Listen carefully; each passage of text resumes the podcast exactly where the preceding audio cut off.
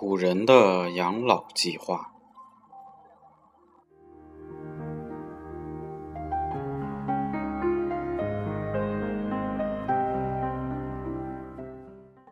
在周朝啊，夏商周的周朝，五十岁以上的老人呢，要给他们吃细粮；六十岁以上的要有肉吃；到了九十岁，小辈要在老人的床前伺候饮食。我记得好像哪篇课文里有这样的描述啊。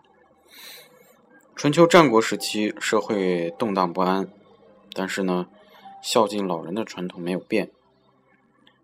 汉朝推行以孝治天下，对养老问题更加重视，推行了一套特殊的优惠政策。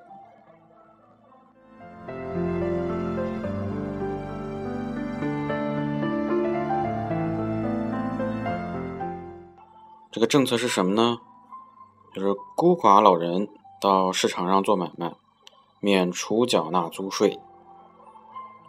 为确保养老制度的落实，汉朝的法律还规定，对不善老不善养赡养老人的人呢，要在闹市中执行死刑。啊，到了唐代，有了著名的“父母在，不远游”的这个。啊，约定俗成，而且呢还不能存私房钱。对八十岁以上的老人呢，政府给安排一个保姆；九十岁以上呢，给安排两个保姆；一百岁以上呢，给安排五个保姆。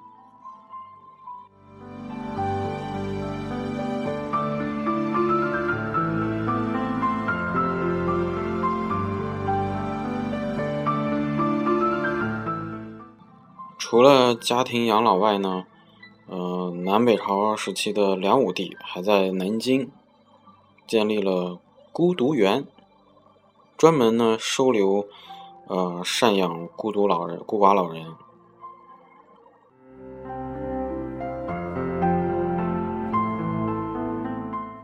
唐肃宗还建立了呃普救病房，照顾无人赡养的老人。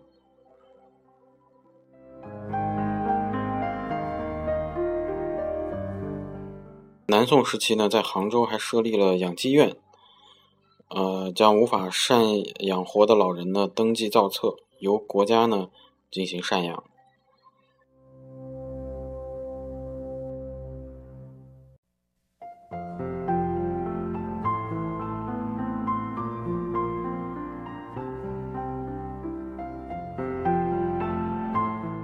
还挺完善的啊。